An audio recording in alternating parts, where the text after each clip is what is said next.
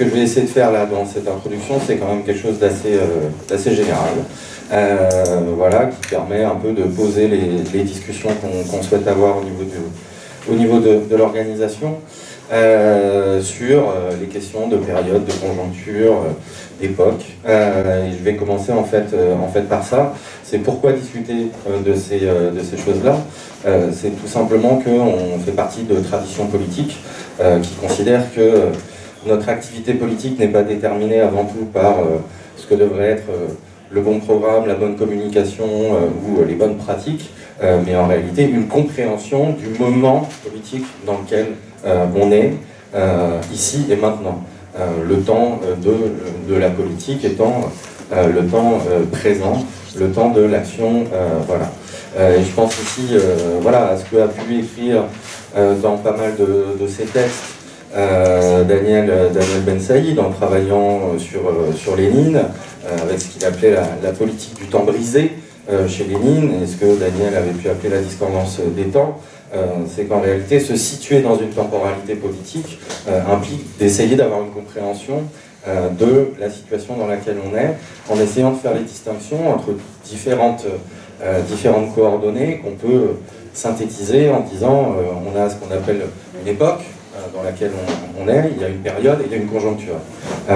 L'époque, pour, aller, pour aller vite, ça renvoie aux grandes phases de l'histoire du, capitalisme, le capitalisme de libre concurrence, le capitalisme des monopoles, euh, et euh, ce que ensuite euh, Ernest Mandel avait appelé le, capitalisme tardif ou néo-capitalisme.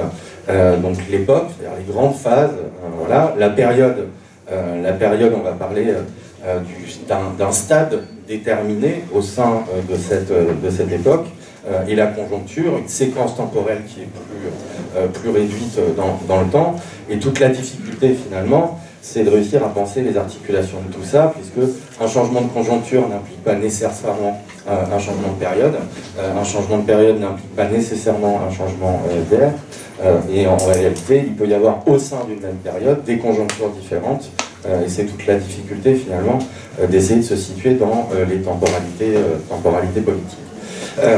si on discute de la, de la conjoncture finalement dans, laquelle on est, c'est conjoncture euh, qui est déterminée, comme toutes les conjonctures, euh, par euh, des rapports de force sociaux, des conditions économiques et des rapports de force plus globaux, on va dire, entre, les, classes, les classes sociales.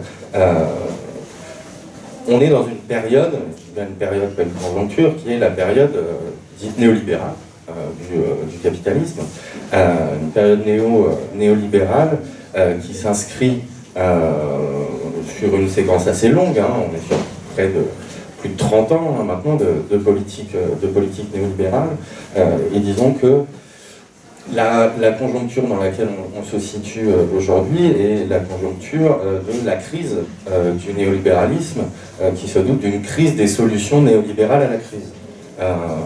Voilà la, situation dans, dans, laquelle on est, la crise qui dure depuis maintenant plus de 10 ans, euh, et finalement, euh, une crise euh, qui est marquante, qui s'inscrit dans la période néolibérale et qui, est, qui est en fait la crise des solutions néolibérales que le néolibéralisme tentait d'apporter depuis la fin des années 70 à une crise plus globale du système, du système capitaliste. et la, conjoncture dans, laquelle, dans laquelle on se, situe. Euh, je vais parler de la France, mais évidemment ça a des, ramifications au niveau, euh, au niveau international, euh, est une conjoncture qui est une conjoncture qui s'inscrit dans, dans, cette période de crise, qui est une conjoncture d'offensive capitaliste, qui se caractérise par plusieurs aspects que je n'ai pas le temps de, détailler là, mais on connaît, on connaît les, grandes, grands traits de cette, cette offensive.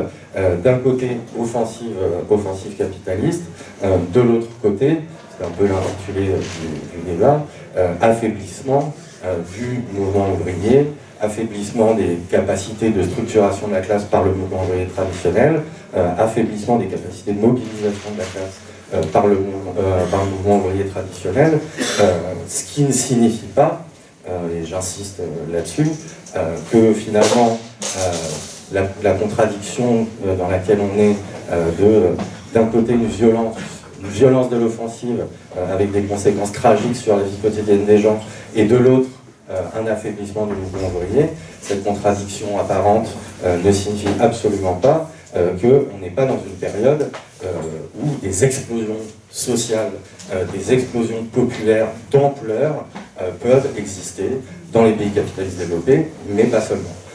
puisque on est dans on est dans la, dans, conjoncture dans laquelle se situent des soulèvements comme ceux qui ont eu lieu au Moyen-Orient, des soulèvements comme il y en a encore aujourd'hui, mais aussi des soulèvements comme euh, L'Algérie, euh, là on est vraiment dans l'actualité euh, très actuelle, l'Algérie, mais aussi avec toutes les nuances évidemment entre ces différentes situations, le soulèvement qu'on a eu en France autour du mouvement des, Gilets jaunes. pourquoi j'insiste d'abord sur ces, sur ces éléments-là? C'est pour dire qu'on est, on est dans un moment politique qui, comme si on veut faire du marxisme un peu euh, euh, basique, on dira, il est plein de contradictions comme tous les moments euh, politiques, mais ce n'est pas toujours les mêmes contradictions et ce n'est pas toujours les mêmes, les mêmes potentialités. ce qui est caractéristique du, moment politique dans lequel, dans lequel on est, c'est que par rapport à des séquences qu'on avait connues et qu'on pourrait en gros dater de 1995 à à peu près l'année 2010, euh, on est sur une séquence euh, dans laquelle ce qui marque euh, majoritairement les mobilisations, en tout cas les mobilisations de masse, c'est une séquence de recul, de défaite, puisque si je prends 2010, c'est pas par hasard, 2010, ça reste quand même la défaite sur la réforme des retraites, malgré une mobilisation qui apparaissait comme étant d'une ampleur assez formidable. Je vous rappelle quand même qu'en 2010, il y a eu euh, un moment où on parlait de à peu près un quart euh, des stations-service euh, en France qui n'étaient plus approvisionnées en essence. Ce sont des genres d'éléments qui sont quand même assez parlants, mais malgré ça, on a eu la défaite que tout le monde connaît.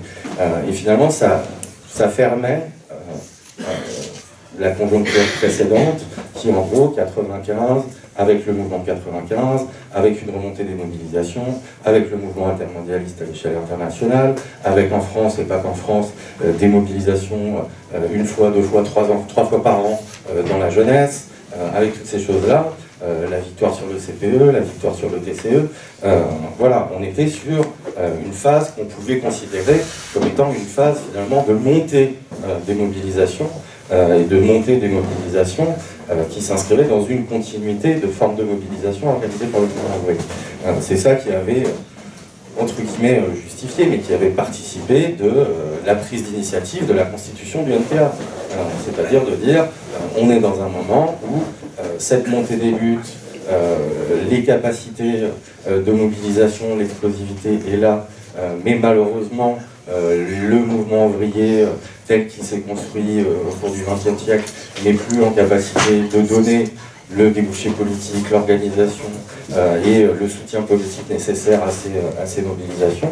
La prise d'initiative de la constitution du NPA correspondait à ça, et c'est pas étonnant que ça soit dans cette décennie des années 2000 de monter des mobilisations, etc., qu'on ait pris l'initiative de la constitution du parti. Euh, aujourd'hui, on n'est plus dans ce moment. Il y a eu un retournement de conjoncture euh, qui s'est opéré autour voilà, de 2008, 2009, 2010, avec des traductions sur le champ, euh, sur le champ politique. on sait que ça déforme toujours beaucoup les choses, mais les résultats électoraux des élections en France l'avaient montré. Entre le score de l'extrême gauche en 2002 et le score de l'extrême gauche en 2012, pas besoin de, de, vous faire un dessin.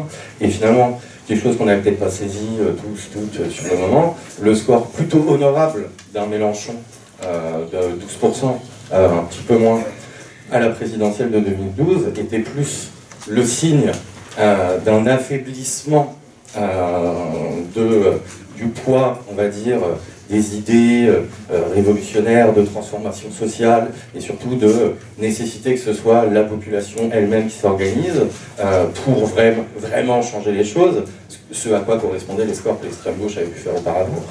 mais on était déjà avec les élections de 2012 sur une remontée en puissance des solutions institutionnelles plus classiques, même si leur chance positionnelle un profil que l'on connaît.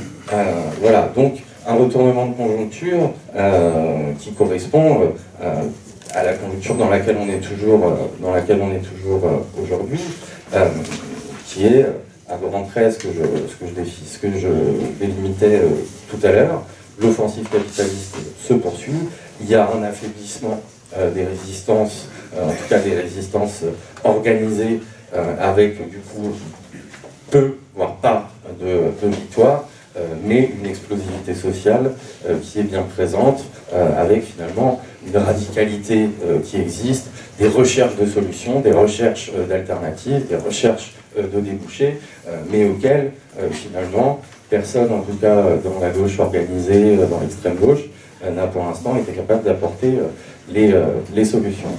donc pour terminer, il me reste une petite minute, j'ai donné des éléments très généraux, j'en ai tout à fait conscience.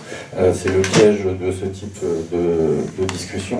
on aura voilà, la discussion telle qu'elle va, qu'elle va s'organiser. Euh, mais s'il faut le dire euh, en, un mot en, quelques mots, euh, finalement, dans quelle période, dans quelle période militons-nous On est dans une période qui est celle d'une crise majeure du, des réponses néolibérales à la crise du capitalisme et des réponses institutionnelles de la bourgeoisie à la, crise de légitimité, sa crise d'hégémonie, sa crise de domination, mais dans une période et une conjoncture qui sont caractérisées par étant davantage euh, marquées par euh, le fait que euh, les alternatives, les formes de lutte, les formes de, résistance sont dans un entre-deux, entre des traditions qui sont maintenues et, qu'il faut qu'on maintienne, une culture politique, une culture sociale de laquelle on participe et qu'il faut aussi qu'on contribue à maintenir, à diffuser, mais aussi un certain nombre de défis qui sont totalement nouveaux, face à un monde qui change euh, et dans lequel euh, finalement on a un rôle à jouer euh, dans l'activité politique tout en ayant conscience de la hauteur finalement du, défi. Je suis Armelle, enseignante dans le premier degré dans le 92 et membre du comité exécutif. Alors je voulais commencer cette introduction déjà par donner un peu le cadre de ce débat, puisque nous, au niveau, je fais partie du courant anticapitalisme et révolution, on avait proposé que le débat stratégique entamé dans l'organisation depuis au moins le dernier congrès et à minima depuis plusieurs euh, directions nationales se poursuive de manière un peu publique à l'échelle de ce qu'est euh, notre université d'été, euh, afin que s'éclaircissent des éléments donnés par les uns et les autres et qui de fait font divergence dans le parti on se retrouve finalement avec trois débats euh, qui ne sont pas aisés, parce qu'il euh, faut quand même constater qu'il n'est pas aisé de euh, distinguer, de saucissonner la situation, les éléments de front unique, et puis de l'élément subjectif absolument déterminant qui est la construction d'un parti. Donc ça, c'était pour donner un peu le cadre qui peut peut-être, qui déjà vous invitera à aller voir la suite, évidemment, de la série, demain et après-demain. Euh, mais aussi peut expliquer euh, qu'il y ait des éléments un peu redondants.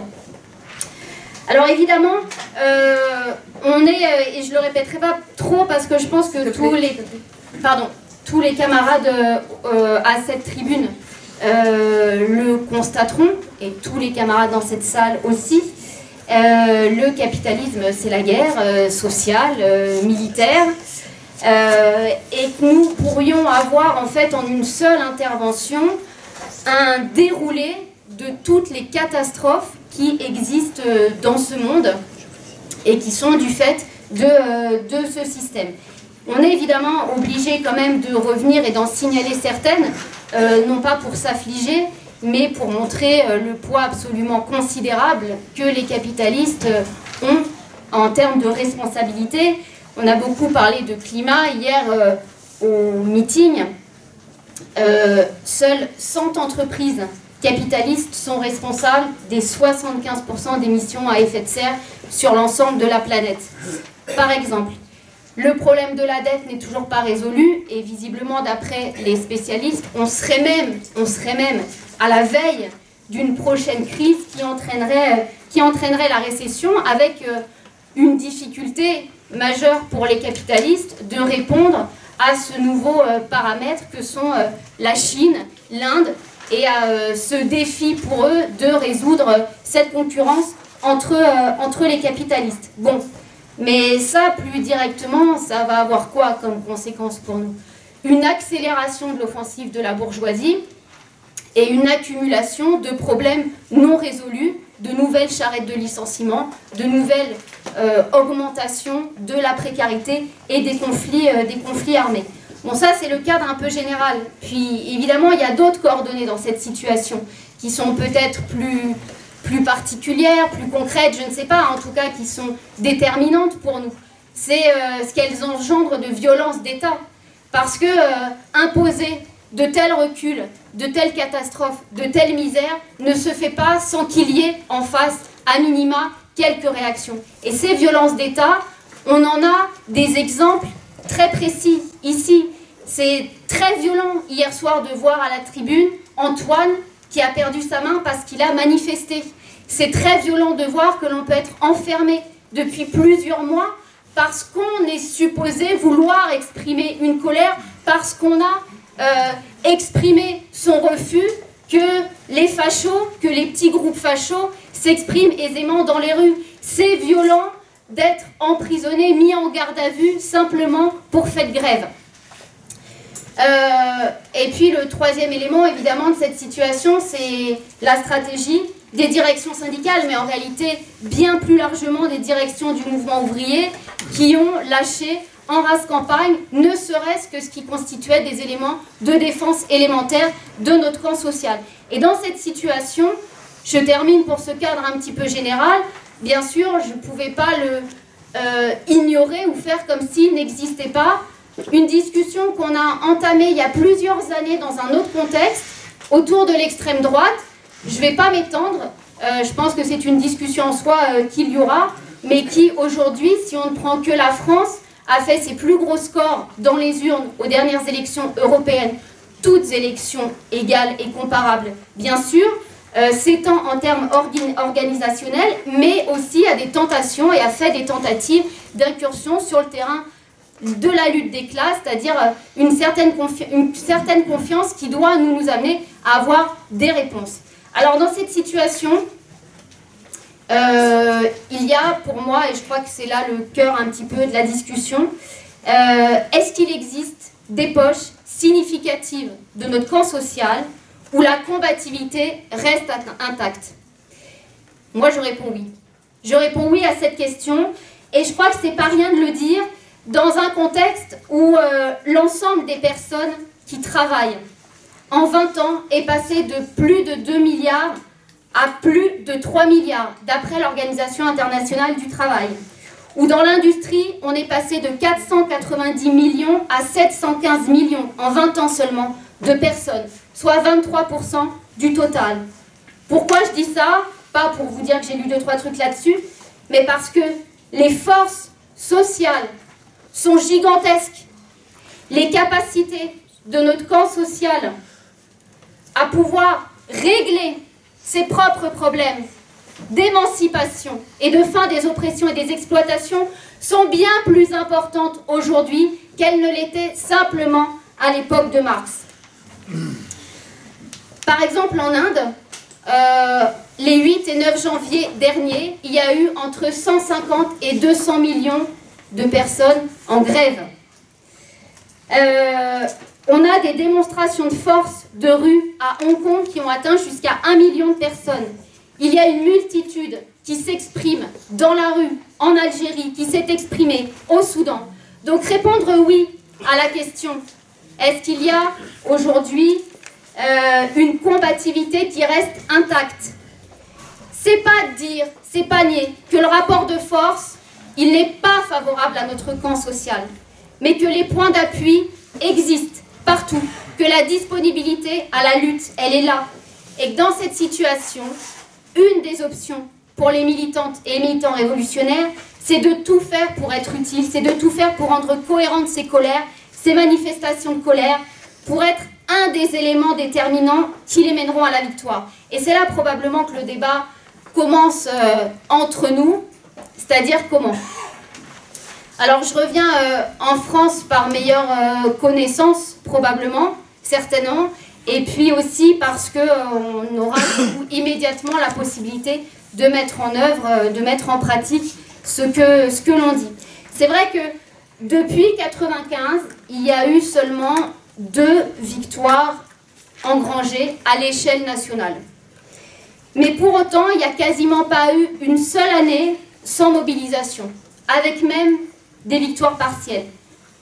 Les plus récentes dans les hôtels de luxe, dans le commerce, dans la psychiatrie, dans le nettoyage, et très récemment, euh, les postières, les postiers du 92 euh, qui projettent leur film ce soir à 21h, euh, que je vous invite bien sûr à aller voir.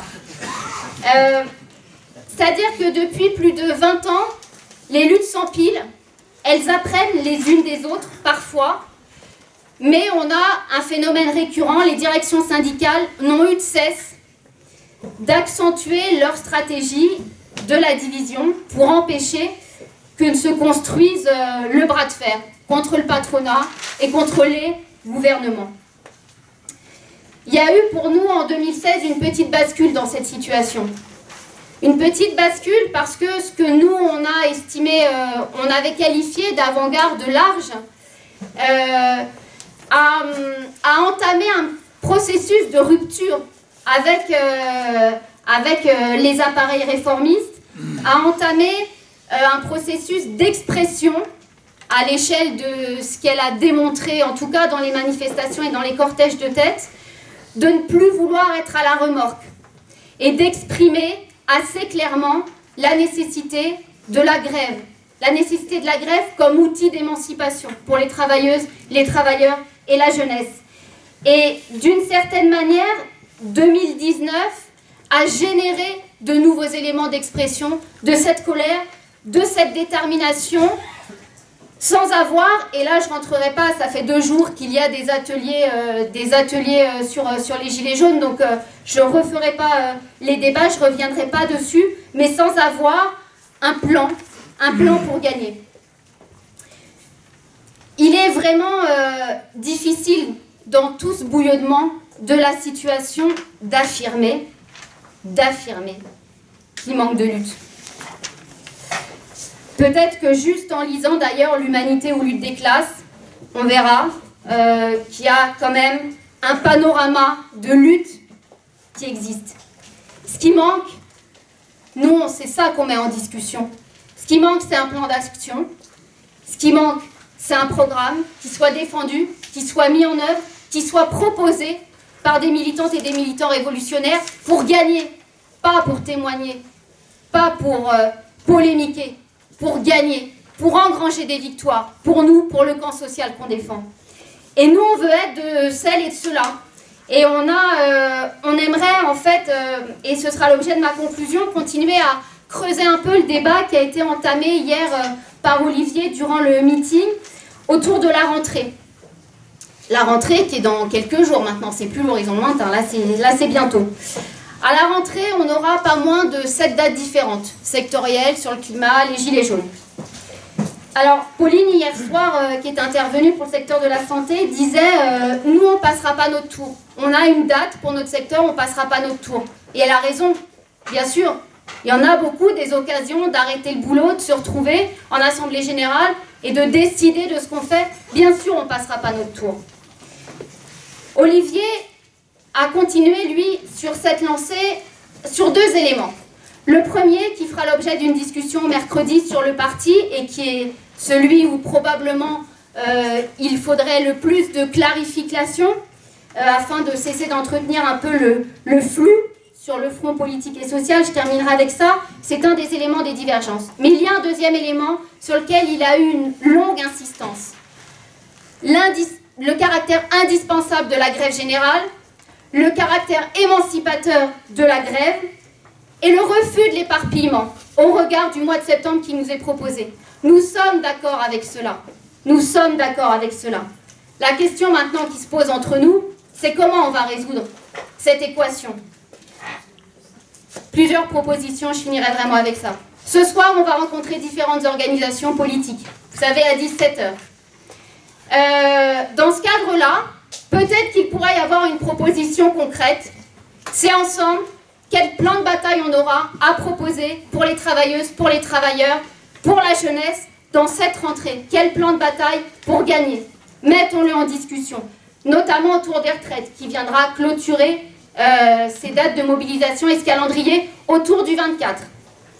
Mais au-delà, il y a une nécessité, et on le voit bien, à regrouper toutes celles et tous ceux qui luttent dans leur boîte, toutes celles et tous ceux, syndiqués ou pas syndiqués, organisés politiquement ou pas organisés, leur direction si elles le souhaitent, sans sectarisme, qui cherchent aujourd'hui les chemins du regroupement. Et le regroupement de celles et ceux qui se bagarrent et qui veulent gagner, qui veulent engranger des victoires, parce que ce sera le premier pas si on veut changer ce monde, il faut qu'on soit un des outils qui permettent ce regroupement.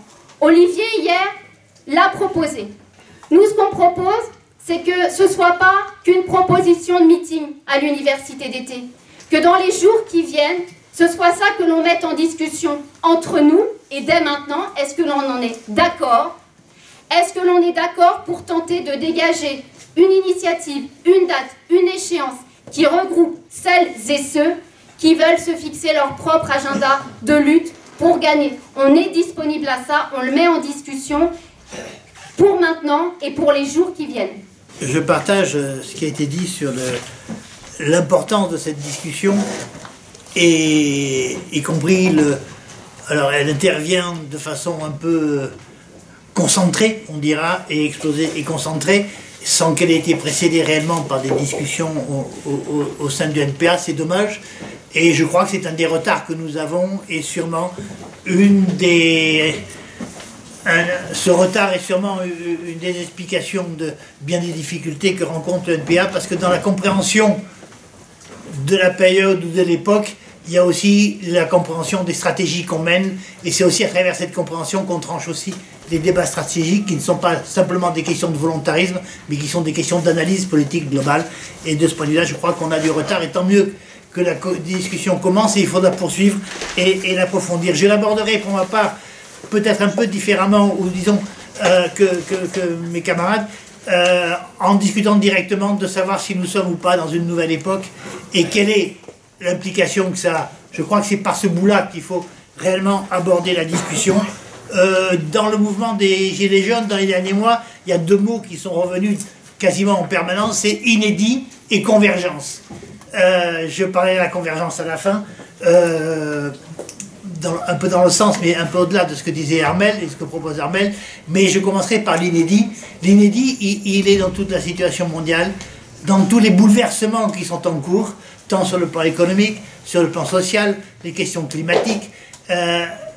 L'ensemble de la société est complètement bouleversé par toute une série de transformations qui sont l'évolution du capitalisme lui-même, comme l'évolution des techniques, comme l'évolution des rapports sociaux à travers la mondialisation. Et ça, nous n'avons pas suffisamment, je pense, l'ensemble du mouvement révolutionnaire, de camarades de LO aussi, n'ont pas suffisamment euh, pris à cœur l'analyse de la nouveauté et des implications que ça avait pour nous. Nous ne pouvons plus échapper à ce débat, tellement il, nous, il nous prend de plein fouet, tellement il prend l'humanité tout entière de plein fouet, à travers tous les drames que je ne citerai pas, qui ont été déjà largement développés, et puis à travers, y compris simplement ce que nous venons de connaître, et qui bouleverse la donne politique, que le mouvement des Gilets jaunes, les implications que ça a eu, et ce que ça traduit dans la conjoncture en relation avec l'évolution de cette nouvelle époque.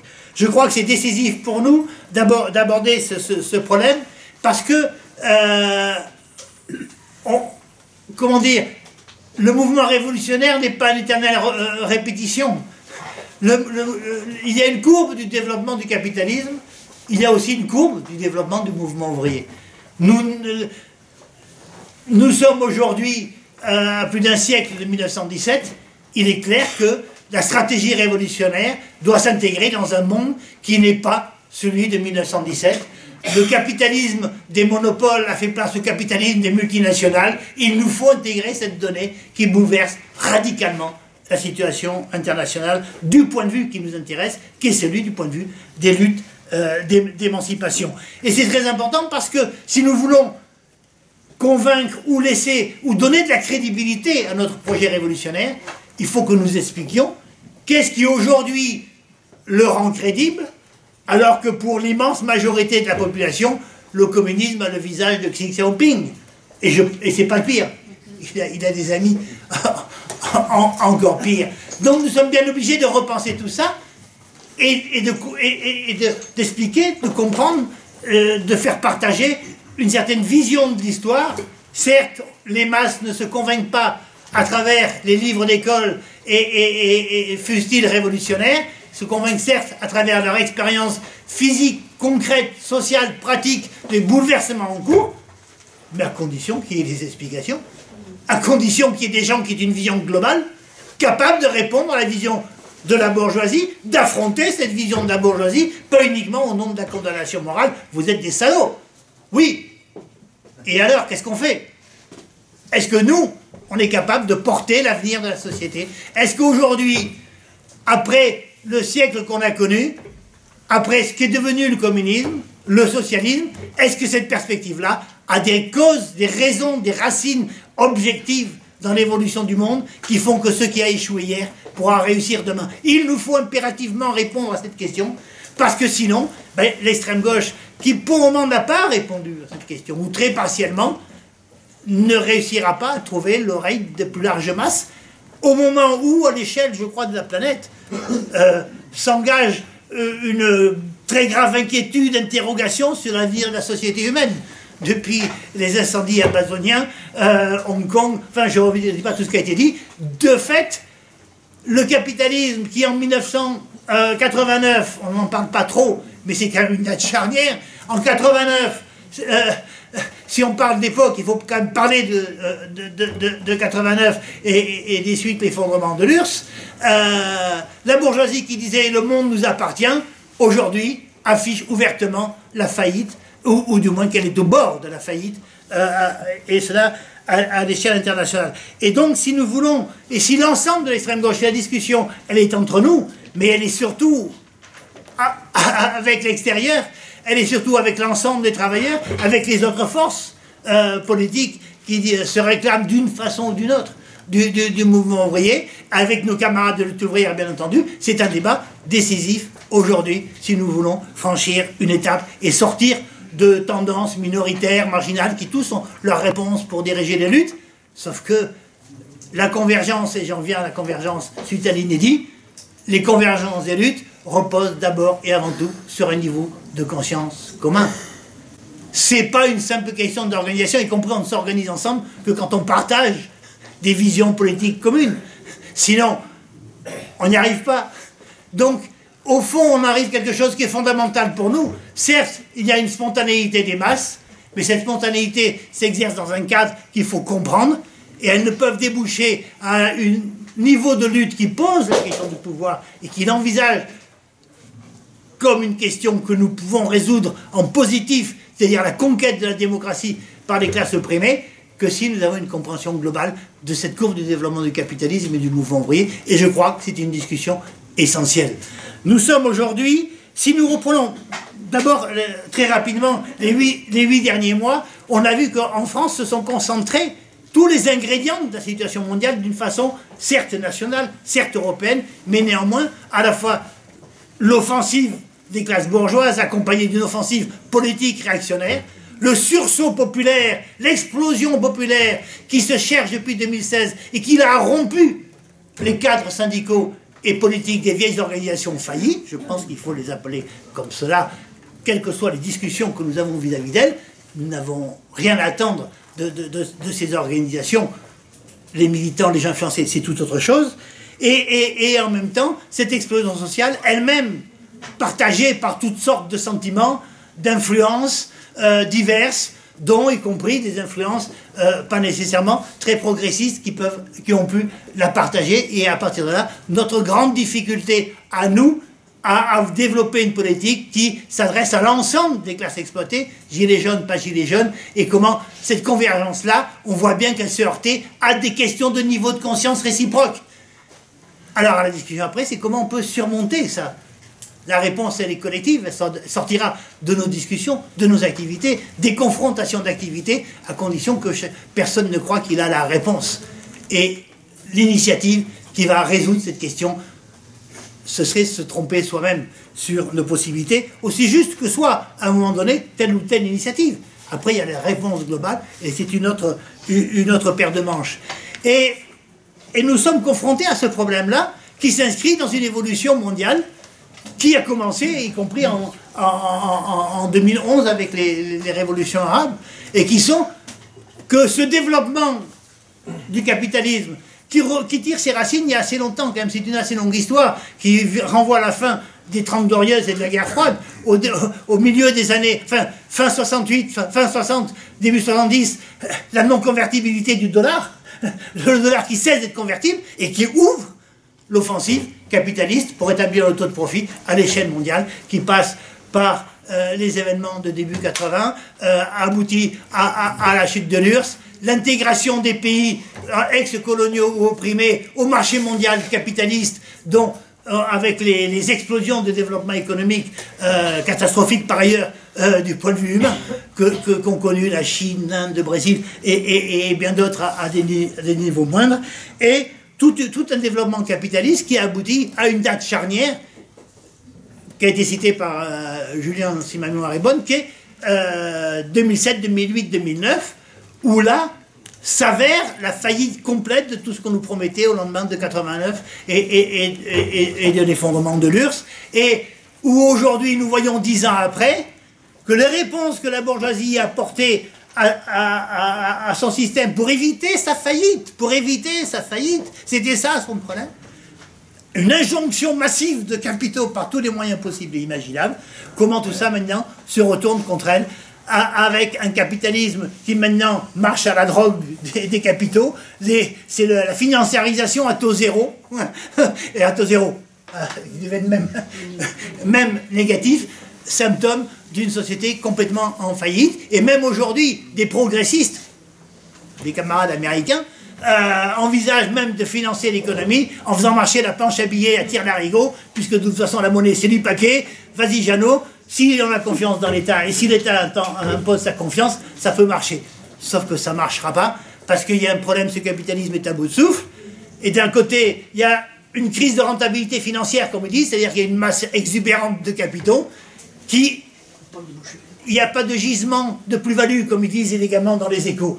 La formule, c'est des gisements de plus-value. C'est-à-dire, on n'arrive pas à nous exploiter assez pour tirer suffisamment de plus-value pour que ces pas capitaux ne soient pas dévalorisés. Donc, on les maintient en survie par une, inflation déflationniste. On inonde de, prêts, euh, tout en maintenant euh, la baisse des prix. Et tout ça, ça veut dire quoi? Pour conclure rapidement, que le, bien-être dont on parlait hier soir, à juste titre, le bien-être dans tous les domaines, la démocratie, tous les problèmes sociaux, est incompatible avec le capitalisme qui, comme le dit François Chenet, est arrivé à un stade ultime de son développement, a atteint ses limites historiques, et donc ne peut se perpétuer et éviter la faillite, ou penser et chercher à éviter la faillite, qu'en surexploitant les peuples et les travailleurs, et qu'à partir de là, poser la question du bien-être c'est poser la question de la transformation révolutionnaire de la société.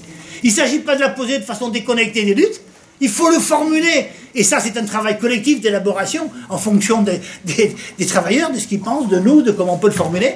Le lien entre les luttes quotidiennes et la perspective globale et la conscience politique.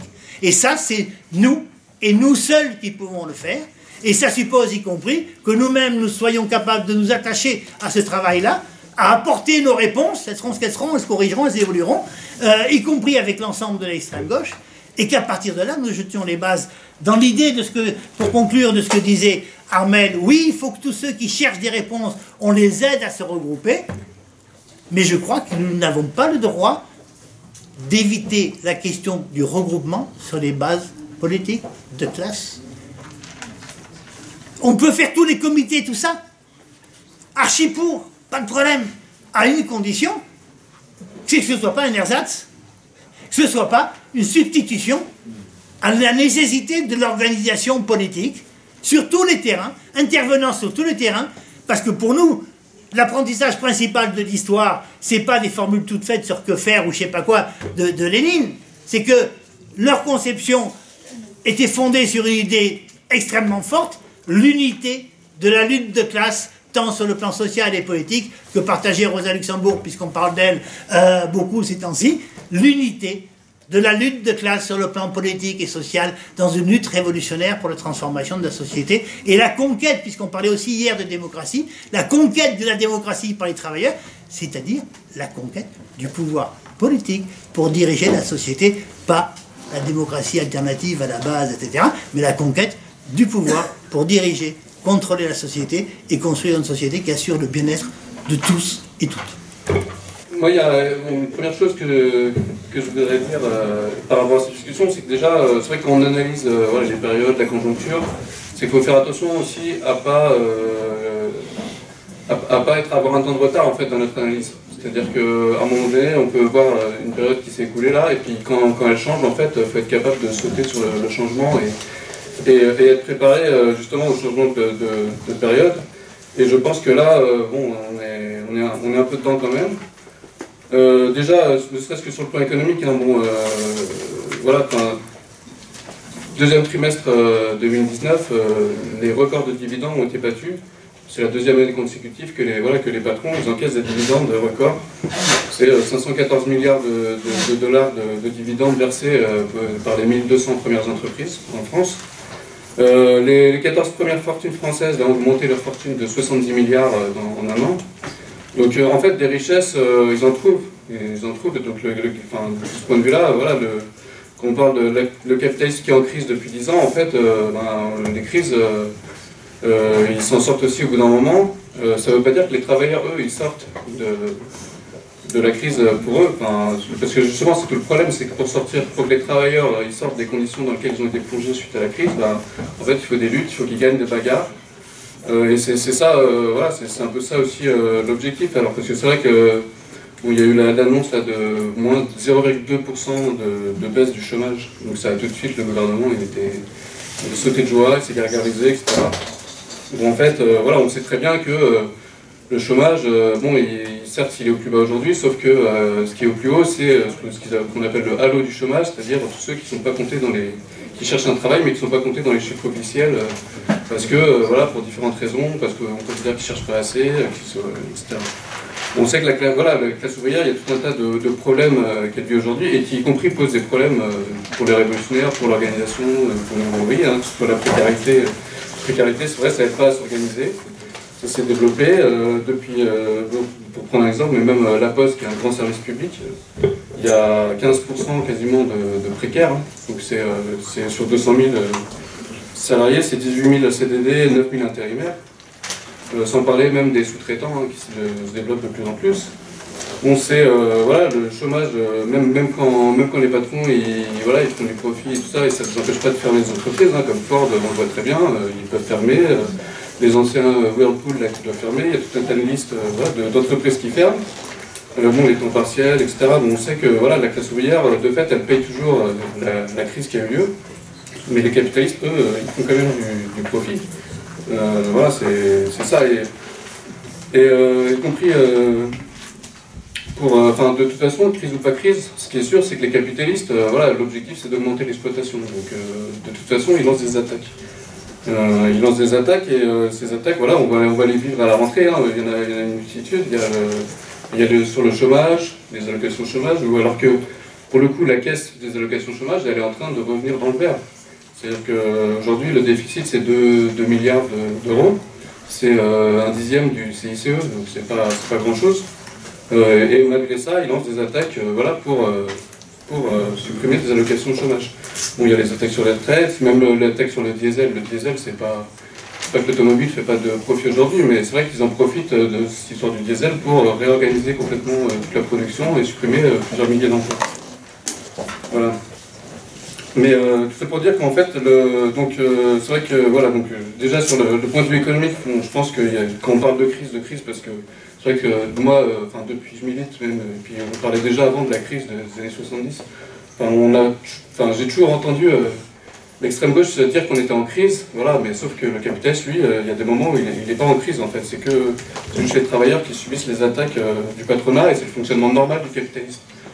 Ce qui ne veut pas dire que la crise ne va pas revenir, hein. il y a la solution qui se prépare, c'est aussi le, propre du capitalisme hein, de, préparer la crise d'après. Après, quand on parle justement de, la période en termes de, lutte, justement, alors je sais pas Julien t'a découpé, euh, c'est vrai que moi, enfin, 99-2010, il y aurait eu une montée des luttes avec plein de victoires, euh, euh, notamment 95, euh, 95 euh, bon, en fait, des victoires, il y a eu aussi beaucoup de défaites, en 2003 c'est une défaite, etc.